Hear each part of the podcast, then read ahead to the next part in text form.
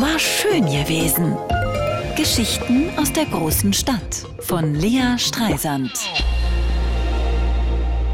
Ich war in Luxemburg vorlesen.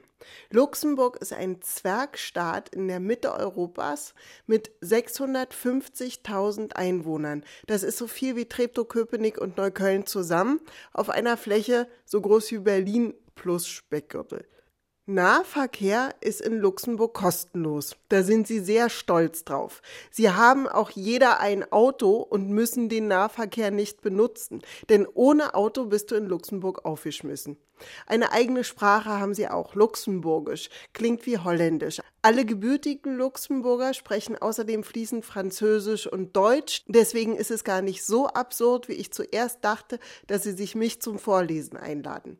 Aber weil die Hälfte der Bevölkerung von woanders herkommt, die meisten aus Frankreich, beginnt jede Konversation mit der Frage, auf welcher Sprache sie stattfinden soll. Und wenn man Pech hat, bleibt eben Französisch übrig.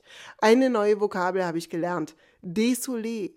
Wie desolat, zerstört sagt man auf Französisch, um sich effektvoll zu entschuldigen, ohne irgendwelche Konsequenzen draus zu ziehen. Sprechen Sie Deutsch? Eh, non, désolé. Englisch?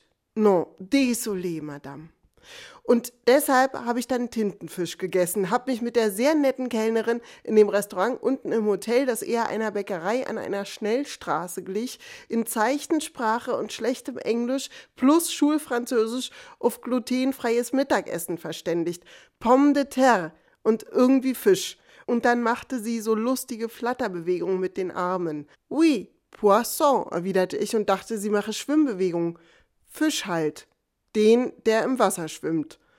Und dann musste ich doch kurz schlucken, als der Teller kam und da zwei Arme drauf lagen, mit Noppen dran hab die Arme dann todesmutig gegessen. Es gab schlicht nichts anderes und als ich am nächsten Morgen zum Frühstück runterkam und nach glutenfreiem Brot fragte, lächelten die Kellnerinnen wieder sehr freundlich und neigten die Köpfe zur Seite. Désolé, Madame. Oder Haferflocken? fragte ich. Oats? Gruau?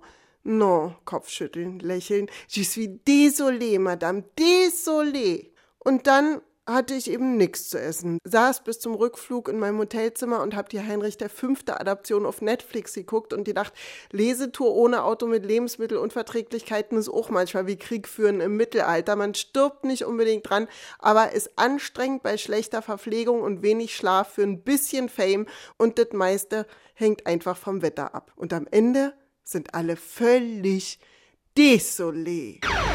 War schön gewesen. Geschichten aus der großen Stadt von Lea Streisand. Immer montags neu im schönen Morgen und jederzeit auf radio1.de.